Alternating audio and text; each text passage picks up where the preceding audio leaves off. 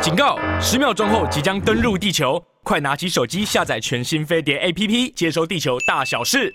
哎，有人有人说呢，这个杨明杨杨教授呢头发白了，他不染了，他，我以前有染，因为白的不平均，现在慢慢的都白了，所以就有一种不染了，有一种自然的成熟美。好，感谢，染发也不太好。他他他上个礼拜跟我跟我讲过，反正有有观众朋友注意到，来呃，我们来我们来我们今天中美洲会议国国国际新闻，当然从中美洲会议关关心中美洲会议完，我们再来关心金砖了。好，然后关心金砖之后呢，然后呢，雷蒙多八月二十七号就要访问了。访问之前八月二十七号访问，但是昨天先撤掉了二十七家的。二二二十七家的，就是说呢，这个说未经查核的实体清单。嗯，那那这个呢，撤销之后，好像就是呢，Raimondo 呢要到北京的伴手礼一样。嗯，那个味道很清楚，因为商务部管的，表达善意。那表达表达善意，就觉得这种东西啊，所有的企业界现在都是政治筹码。好，这个待会儿聊。来，我们先看的中美洲会议。昨天呢。好，今天当所有的所有的媒媒体呢，除了除了除了自由时报以外，这个这种新闻的自由时报就看看不到了。你看，你看到自由时报一个字都没有啊。自由时报的头版了，我说我我说，如果你你你你只看一份报纸，你根本不知道这个世界发生的是什么事情，你甚至不知道台湾发生了什么大事，这是我最替台湾担心的，因为我每天都要看很多的报纸，那大部分人大概不会像我们一样啊，就是仔仔细的看了，包括网络上面新闻啊，再再去呢做一些深深化的功课，更不要说呢国外的这些官媒啊，一般的一般的大媒体，可是如果你在台湾。你我拜托你千万不能够只看一份，那特别呢，特别《自由时报》很重要哈，因为因为它毕竟在台湾的本土的基基层里面呢，就是说呢，阅阅读力啊，还还还是不错的啦。好，但是当这样发生这样的事情的时候呢，你在头版你看不到啊，你就啥啥事儿都不知道，他愿意去赚郭台铭的广广告费，半版留给郭台铭的广告费，可是你就不知道我们现在要谈的的台湾被赶出中美洲议会这件事情，在外交上面是多大的挫败。好，但是其他的两两家的媒体呢，就比较简单哦。虽然他们也也赚了郭台铭的广广广告费，也也赚了郭台铭的广告费。特别我刚肯定《中国时报》，《中国时报》收了郭台铭的广广告，蔡旺旺收了郭台铭的广告，这件事情是今天的大事之一呀、啊。上一次的时候是不收的，这次收了。好，但是你倒过来讲，除了郭台铭的广广告费以外呢，你看到最少中中时联合呢知道这件事情的重要性。以及在台湾中华民国曾经呢很辛苦的在维持的两岸的外交休兵的情况下面呢，中美洲关系都维持的不错的，连当时呢连巴拿马的关系呢都还在，但是现在呢断的快干干净净了，包括现在只剩下瓜地马拉。好，那你看到的《自由时报》因为看不到了，所以今天我们要特别讲一讲，来中中美洲议会发生什么事？就是这个排台纳中啊，嗯。那这个当然不是会员了，嗯，叫做观察员，观察员，永久观察员。我们是永久观察员，我不知道中国大陆进去之后是不是一个，就是也叫永久观察员哈。那这个观察员的地位，永久不永久有什么差别？永永久还还不是被赶出来？对对啊，通常挂永久就不太永久。对呀，什么叫有永久？对，没有意义啊。通常挂常在就不太常在。对，那这个是两层意涵啊，一个是眼前。啊，嗯，比较就是说短期的，你看到，我觉得两个层面，眼前的第一个，当然还是延续赖清德过境美国，嗯，大陆对于台湾哦的这个外交的这个反应，你看军事的、经济的，现在来外交了，嗯，第二个眼前的就是针对瓜地马拉的这个总统当选，对啊，因为这是一个相对轻中，我讲的相对轻中，相对，也就到目前为止他。在竞选的时候，以及现在选上，维持还是对于说啊，跟台湾的互动维持不变，哦，维持不变，但是呢，会强化跟中国大陆关系。那这个当然就是一个关键。为什么？因为中美洲会议这里是共视觉，因为它它只是一个中美洲国家的一个，也算是一个国际区域的国际组织哈。但是呢，它其实也没有太多的资源，也没有建立所谓的。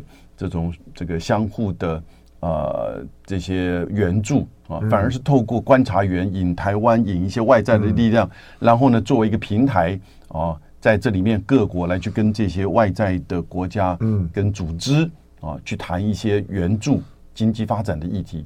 那因此它是一个共视觉，那我们现在只剩下瓜地马拉，那瓜地马拉现在这个比较轻中的贝里斯啊，对，呃，那不算中美洲，嗯，那是加勒比海。对它，呃，因为因为因为所谓的所谓的中美洲啊，嗯，中美洲概念上有点飘，有的时候他不把贝里斯放进来，可是他又把你你你呃把那个就说呢，呃，那个。呃，旁旁旁旁边的多米尼尼加，对，他又把多米尼加在多多米尼加在海地岛上面，对，可他又把它算进来。那我们现在我们知道中美洲议会跟所谓的中美洲统合体啊，它的它的成员不是完全一样啊。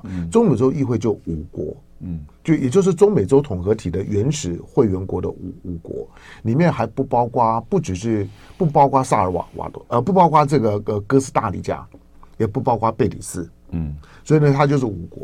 那这五国呢，因为它的议员呢，议员是是独立独立票选产生的，就是跟欧盟一样啊，是是是呢是直选产生的。那当我看到昨天呢，昨天台湾的外外外呃，昨天外外交部了哈，中华民国外交部呢，照例中华民国外交部呢，昨天呢，除了照例发表非常悲愤的讲话以外呢，臭骂以外，而且呢，把这个把尼加拉瓜臭骂了一顿，臭骂了尼加拉瓜的这个奥迪加。然后呢，这个伤伤尽政权。可是我在想说，那尼加拉瓜没有没有跟你断交以前，也还是他。那那个时候我也没有听你骂说他是一个独独裁政政政权呢、啊。那为什么呢？一跟你分开了之后，他就他就很清楚的变成是一个独裁政权了呢？那个时候你跟他也很好啊。蔡英文下个礼拜呢要到要要到要到这个就是说呢，呃，斯瓦季兰呢去去访问斯瓦季兰，那更不要讲那个连连连独独独独裁都都很难说的，他就是一个君主专专制啊，每年半选妃的。所以外交是一回事事情，不要不要就是把你的意识形态的标准了，有的时候你就会有一些为难的地方。好，那这一个这次尤其因因为因为中美洲议会是在瓜地马拉，嗯，你刚才讲到瓜地马拉了，那在瓜地马拉在唯一的邦交国的这样的一个脚底下，结果呢被赶出来了。我想眼前的除了是惩罚蔡这个赖清德之外，哈、嗯，那当然也是一个对台湾的外交的一个讯息。那关键就是。瓜地马拉这位总统叫阿雷巴洛嘛，嗯，他是比较相对轻松，嗯，因为他的当选，我觉得其实其他的中美洲国家就开始在这个中美洲会议，嗯，觉得要把台湾排除掉，因为对其他国家而言，啊，嗯，其实他们的这个承认是北京政府啊，对啊，是中华人民共和国，没有错，其他几个国家都那在这个中美洲会议里面，他跟我们的互动对他们而言，嗯，事实上是比较突兀的。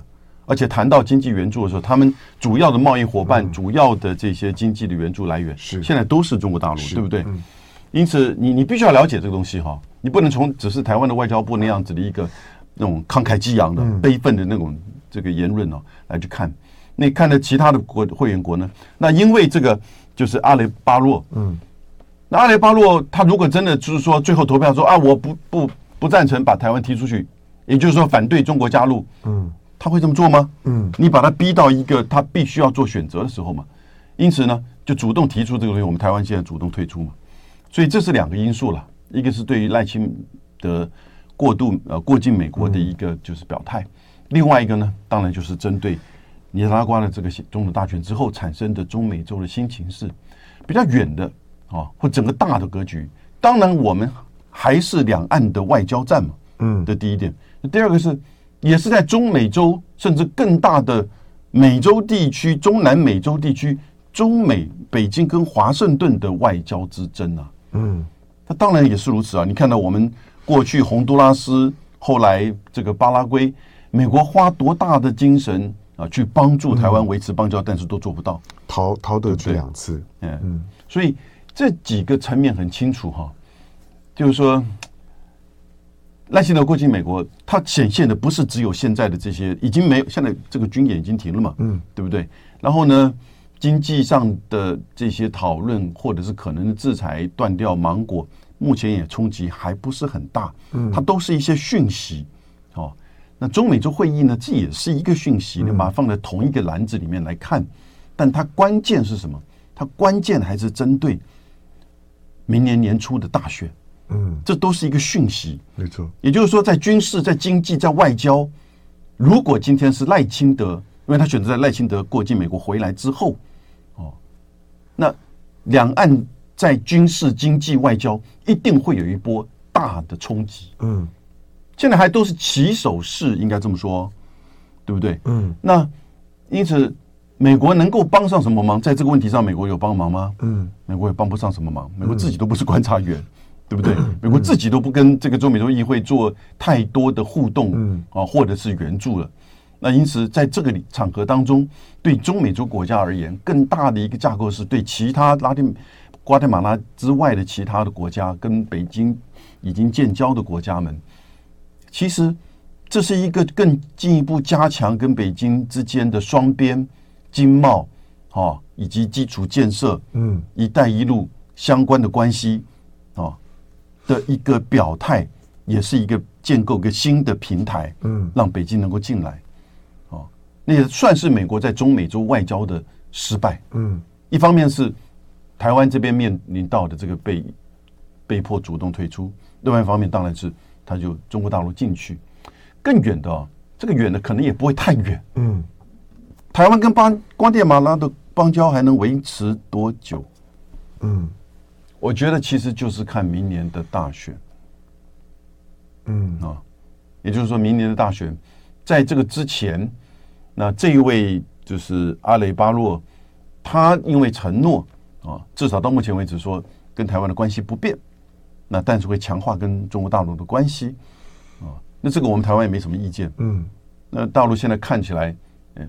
目前能够接受，因为他会考虑到，从现在八月到一月，如果说台湾又连续丢几个邦交国，那可能会产生对选举怎么样的影响，也很难讲，嗯，对不对？可是这个讯息已经出来，如果说是赖清德当选，台湾一定会在经济、军事、外交面临新的一波如海浪般的冲击，嗯，我觉得这很清楚的，而美国也都挡不住。中美洲议会啊，当我台湾在在中美洲的参与呢，在李登辉的时代呢，开始做大量资源的投入。那个时候，一方面是巩巩固邦邦交了，然后，然后在后冷战的时代，因为李呃李登辉李登辉当总统的时间刚好是一个后冷战的时代，嗯，那。我们砸了很多很多钱。我我刚刚你还没有来进来之前，我说我说接下去的精彩啊，是在是在中美洲开发银行。中美洲开发银行，台湾已经变第一大股东。嗯，中华民国是第一大股东啊。就是大家呢，其他里面还包括了像是韩国啊等等。但是呢，每次增资的时候呢，大家都不加钱了。韩国比我们穷吗？没有。但是他不需要用这种的方式。结果台湾呢，不断的增资增资增到后来，竟然成为中美洲开发银行的最大股东。你听就觉得这些国国家，老实讲，过去算的几乎都都是呢，都是中华民国的邦交国。可是从经贸或者开发的角度来讲，老实说，跟台湾啊的关系还真的是不深的。但是现在现在的，台湾已经是中美洲开发银行的第一大股股东。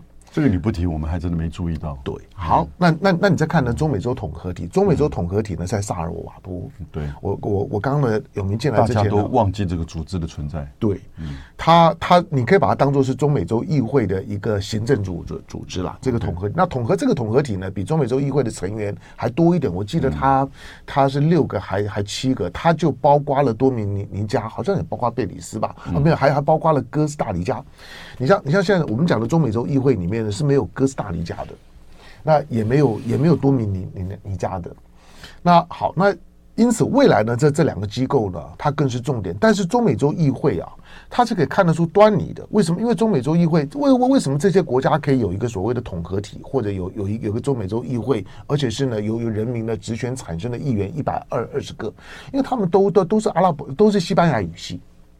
其实你去的时候啊，对我们来来讲，你从你从中美洲呢，你从尼加拉瓜进来，甚至于呢，你从墨西哥进来之后，一路呢往南走到巴拿马，我们我们这种的，就是就是非当地人啊，你是不太会能够感觉到这些国家之间的文化的差异性呢有多有多大。他们基本上大部分都使用西西班牙语，开会的时候呢，其实语言都都都是通的。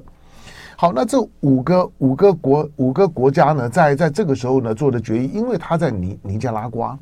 那你尼加拉瓜会在这个议会里面呢？因为它是共视觉，因为中美洲议会是共视觉。对，那共视觉就就就是，他就告诉你说，真的要表决的时候，台湾为什么提早退退出？就是台湾台湾知知道，就尼加拉瓜也挡不住啊。嗯，那如果连尼加拉瓜在中美洲议会都挡不住，就是你尼加拉瓜都不敢在议会里面发出声音。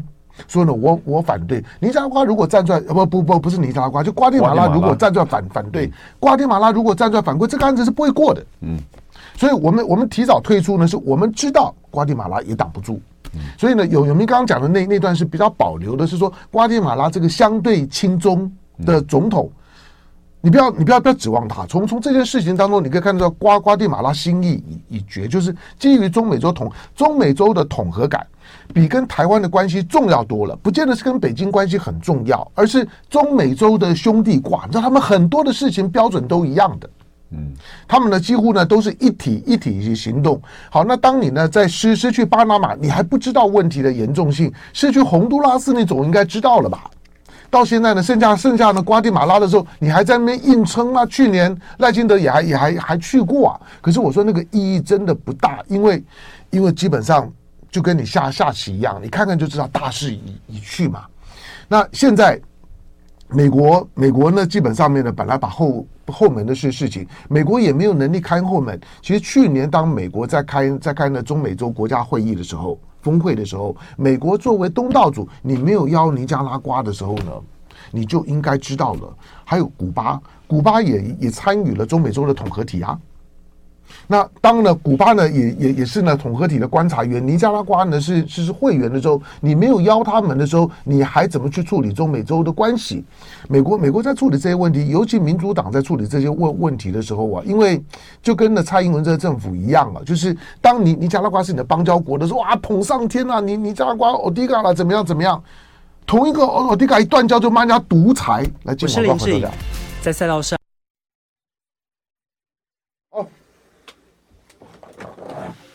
这件事情有好好多角角度呢，是可以谈的啊，尤尤尤尤尤其尤其这个吴钊燮，吴钊燮，我我说我从来没有看到过呢，有一个部会啊的部长，你的核心业务已经出了非常严重的问题的时候，结果动都不会动一下，讲话都不讲话，对啊，邦邦交不就是你最核心的业务嘛？那这个时候不就就是应该，我说这个时候就要呼吁，让小美琴回来。那张美琴回来取代吴吴钊燮，两个人换也可以。吴钊燮已经没有价值了，让他呢去当呢去当做驻美的代表去。张美琴回来，这样子跟跟赖清德也比较亲亲近一点，对对不对？你意思说会当他副手了，当他搭档了，就可以就可以证明他他他把他当副手啊？哦，嗯，吴钊燮，对啊，而且去。找一个这个有外交背景的副手，其实对赖也是一个帮助了。对了，就是他他，我想他也主要也在考量这一点。所以我，我我说我说，如果真的赖赖萧配不错，就就是是一个是一个台湾前所未未见的，就是美国人的女儿跟美国人的阿公嗯的组合。刚才不是日本人的欧吉桑吗？对 对对，对也 是日本欧吉桑。可是你后来做梦呢？你梦到什么？我我做梦梦梦到的是是不要，肖美琴很很犹豫，我也我也不敢说不要了，因为这种这政治压力来的时候啊，许多不要的人说了，马英九当年选台北市长说了两两百多次不要，最后还不知道选，所以我是我我我是不太相信政治人物说的说的不的，但是在现阶段来来讲，我梦到的是呢，肖美琴并没有答应。Oh no！这样子，对对对对对，虽然 虽然算我我我跟你拍的定定妆照。在呢，在大都会的这个这个棒棒球场呢，拍了那样的定妆的两个人的背影，十一，对，两两两个人的背影，好，那嗯，但但是是不是一定就要定？那还未必。好，那这中中中美洲议会再再呃再来，就是说这个这个退退出之后，然后对台湾在中美洲会有什么影响？对中华民国了，嗯，你当然就慢慢的淡出，然后呢，已经在这个区域没有任何的。反扑或者是说影响的空间了嘛？嗯、现在剩下瓜地马拉，我觉得一方面我们主动退出的意思是说哈啊，不要让朋友为难。嗯，这个是讲的好听，跟当年当年退出联合国一模一样啊。嗯、主动退出，其实其实是没有错。小龙说的，嗯、他一定知道这位新当选的阿雷巴洛讲表面上讲的是说维持不变，但是他很想变。嗯。他很想要跟北京去维持更进一步的关系，嗯，我觉得很清楚。我们大概这个这方面的工作哈，在这边跟瓜地马拉维持了邦交这么久，很清楚他个人以及他周边的这个想法，嗯，哦，你大概由他的这个人脉、政治上、经济上人脉就很了解，嗯，所以不只是说不要让朋友为难，大概知道，如果你真的就不退，不自己主动退出中美洲会议的话，那么瓜地马拉干脆就是一刀两断，同时跟北京结交，同时就是这个同意啊中美洲会议排除台湾。嗯，那你你就就是这么这样做的，嗯，对不对？你自己看得懂吗？你当然这个看得很清楚，所以主动退出，还这么希望说能维持台湾跟瓜地马拉的关系，然后有把这个时间拉长，再做努力，嗯啊。至于他如何改善跟北京的关系，没有关系，fine。但是呢，邦交国维持这个，这是大概是目前外交部所希望做的。可是另外一方面，我从外交部的这个发言当中哈，我觉得。他这么慷慨激昂的这样子的骂尼加拉瓜，嗯，嗯。哦，越骂越糟，我跟你说，大概真的是心虚了，对，嗯、表现出可能是先在先打底，嗯、先打底，也就是知道瓜地马拉跟这个瓜地马拉哈不稳了，嗯，所以，但我就刚才讲的嘛，这个不是一个，已经不是单纯瓜地马拉或者是阿雷巴洛他单方面的决定，哦。嗯。那这个呢，可能也是北京的这个决定。嗯，因此我觉得我们台湾这边必须要有所了解。那在中美洲地区，尤其是刚才所讲的中美洲开发银行，我们要怎么后续处理这个问题，对不对？那很麻烦了，因为因为那钱呢，嗯，对，那是钱呢，那钱啊，就是既然叫中美洲开发银行，就是很多很多国家跟着银行有贷款。那我说台湾在中美洲的投入是很多的，就因为我我过去新闻工作去过中美洲几几回了。那但是。你看，你你尼加瓜、瓜地马拉这些地方都都都去过啊，都去过。台湾在在那地方的投入呢是多的。我说我说你在萨尔瓦多的这个中美洲统合体的那栋大楼，像那栋那栋那栋大楼，当初呢在马英九时代呢，二零一一年就是盖好的时候，那个那个大楼是让中美洲统合体终于有一个家。嗯，他们终于有一栋大楼了，在萨尔瓦多。嗯，可萨尔瓦多后来也也也跟我们断交，可断交了之后，中美洲统合体的那栋大楼呢，还维还维持着，维持着，而且那个顶楼，我说那个顶楼当初呢。当初这栋大楼完成，那个顶楼的那个大会议厅，中美洲统合体那个大会议，那个大会议厅的门口挂着一个扛棒，叫中华民国厅啊。嗯，那如果真的真的被赶出来之后，那多尴尬！那个中华民国厅的招招牌，那栋大楼是拆还是不拆呢？嗯，好，那这个呢，都都都是未来。这里面呢，还有一个嗯。关键的地方，尼加拉瓜，你知道他的提案当中是用怎么样的文字吗？嗯，怎么样的逻辑论述吗？对，没有错，二七五八，他用。他以联合国的二七五八号决议为基础，驱逐台湾纳入中国，嗯，好，并视台湾为中国的一省，取消台湾作为独立国家观察员的资格。以上，这是他的提案的文字。在这样的文字之下，我们台湾中华民国只主动的这个退出。各位，这什么意思？就我刚刚讲的，就是两岸外交的这种就是争夺战，啊，但这已经是过去。到现在的一个固定戏码，嗯，这个关键就是在否决美国国会的《台湾国际团结法案》，嗯，美国国会的《台湾国际团结法案》就是在否决联合国二七五八号，嗯，不适用，跟台湾无关。拜登政府当然不敢这么这样子通过了哈，但是这个案子已经在国会通过了美国众议院的外交这个亚太小组，嗯。的这个亚太这个外交委员会，那因此呢，针对二七五八，这当然一方面是就是台独，尤其尤其坤为主的啊，这个台独去主动去推的，在这个中美洲议会当中，尼加拉瓜这么提哈，其实当然就是马上打脸美国，没错，没有错，就是我我我昨天看到这条新闻的时候，我就想到尼尼加拉瓜的引用啊，嗯。这背后有有学问，嗯，因为。他提了二二七五八号，嗯，他他也可以不提呀，他也可以不提，反正共共视觉嘛，五个五个国家只要表决通过就好了。我说，因为他是共视觉，因为中美洲的中美洲议会基本上都用共视觉，大家呢讨论完了之后呢就决定。是，那那但是当当用共识决，结果你提早退出，那那表示呢，你唯一的唯一的中美洲会议里面唯一的邦交国呢，瓜地马拉的态度对你是很不利的。对，虽然是你的邦交国，可是他一定是符合共识决的。如果瓜地马拉呢是你邦交国，一硬撑你，就是反就就是呢反反对呢，把中华民国赶出去，那你就不要表达。这其实现在已经不可能的了。对对，我当我们现在看到的是今天的新闻了。今天呢，今天已经八月二十三号，昨天八月二二十二号时间，我看这条新闻其实上个月就已经知道。嗯，外外交部台湾吴钊燮上个月就在等这一天。嗯，他也知道这这一天呢，就会呢发生在呢赖清德回来之后。就会发生这件事情。上个月其实他们就已经闻到那个空空气了，就已经知道呢，大概呢，中美洲议会呢在做决定。瓜地马拉的总统大选的结果，对，到底会是谁？我我觉得，我觉得民进党或者是吴吴钊燮啊，你应该回到刚刚的刚刚的杨明阳教授提到的那件事情，就是当上个月。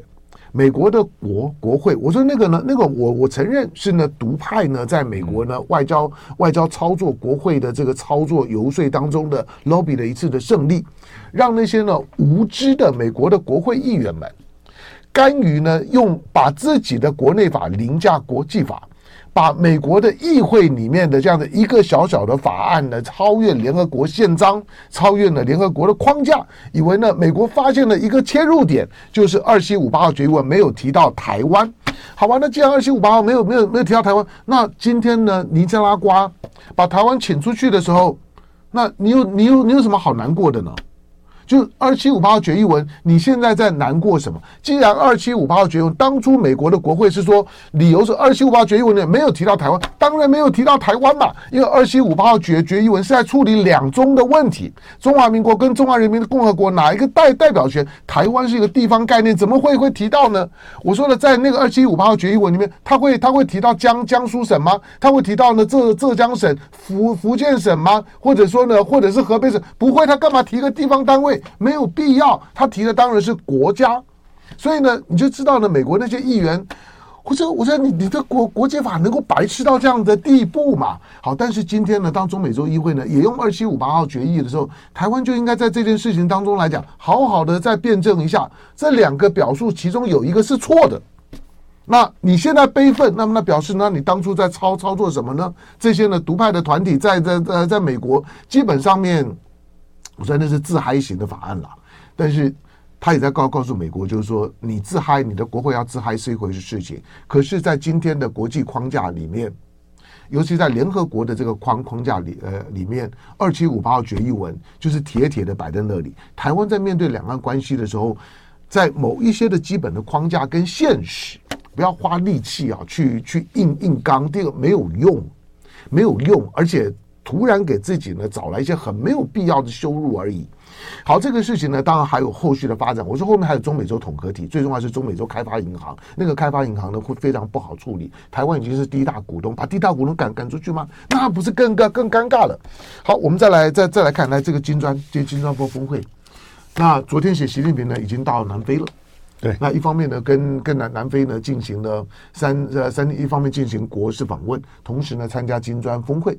呃，习近平呢对南南非说呢，希望南南非跟中国一起来扩大呢国际的影响力。好，那今年的金砖峰会的看点，我以前啊在学校就是教国际组织，嗯。啊，从美国教到教到我们台湾来，嗯，国际组织啊，嗯，分两大类，一个是政府间，一个非政府间嘛，哈。那关键当然都是政府之间、国家之间的国际组织，它有这种区域的，它有这种全球的。那严格来讲，他就提醒你哈，为什么叫国际组织？嗯，这个世界，这个国际社会还是国家组成的，嗯，主权国家组成的，嗯。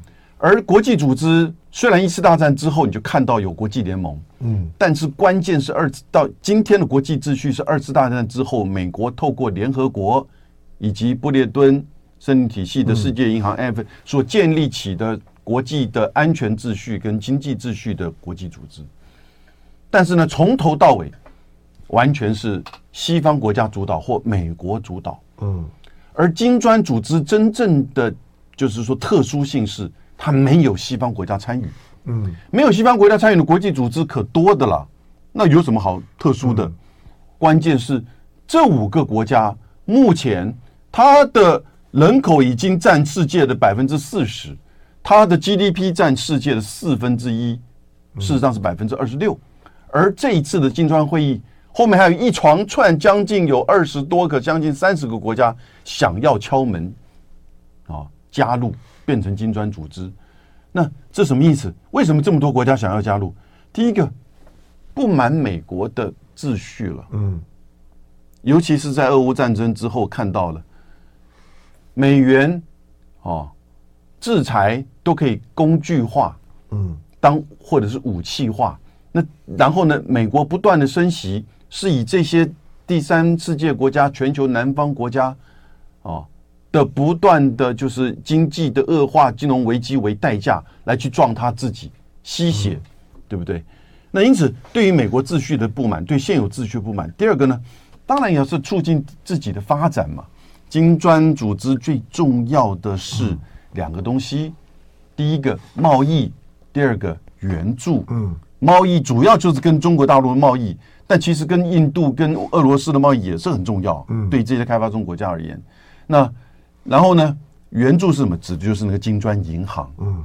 它有一千亿，而这一千亿里面，中国占四百一十亿的紧急金融，这个就是说安排最大股东。哎，嗯，那它不是最大股东，因为就股东而言呢，每个都一样，每个都一样。但是就那个紧急，哎，对，就那个紧急金融安排，嗯，大家都知道金砖，中国促成金砖，金砖将改变世界。嗯，这个金砖金砖将改变世界是怎么来？新的全球治理会出现。嗯，以前的所谓的全球治理，不就是华盛顿说了才算吗？没错，不就是华盛顿最多透过 G7 来决定全球的经济秩序，对不对？那现在呢，全球治理不一样了，发现到不只是第二大经济体的这个崛起，而是这些主要的全球南方的国家，它加起来哈，光是这五个国家到二零四零啊，啊。就可以达到 GDP 的四十趴，嗯，现在已经二十六趴。如果你现在再把其他的沙乌地阿拉伯、加入，然后呢，这个阿拉伯联合大公国、印尼，然后呢，墨西哥、阿根廷、埃及都加进来的话呢，嗯，其实你大概可以想象，全世界的前二十名里面，将近有一半，嗯，超过一半，嗯，都在这里面。虽然可能是西方以外的这一这一半，但是表示什么？新的全球治理。也就是相对于美国所定的这个西方的，我们现在叫自由国际秩序，嗯，开始出现。那它这个是一个什么什么全球治理的模式呢？包容性的多边主义，嗯，哦，也就是不是一个人说了汉说的就算话的，嗯，或别的国家这些欧洲国家其实是跟随的美国，哦，然后呢，大概去透过双边谈判一下彼此的利益怎么去交换，嗯，那但是呢，基本上还是支持美国所定的。国际金融经济安全秩序，嗯，可是现在你看到形成一个新的包容性的包容性，也就是说，它没有排他，它现在只是定的当然是全球南方了哈，但是并没有说是谁可以来，谁不可以来，嗯，然后呢，多边主义是真正的多边主义，相互的尊重，包容彼此的这个差异，嗯，不干涉他国的内政，不以意识形态或政治理念来去介入他国的事务或常被管辖，嗯，以。来去巩固自己的利益，这些哦都是联合国宪章所讲的啦，对不对？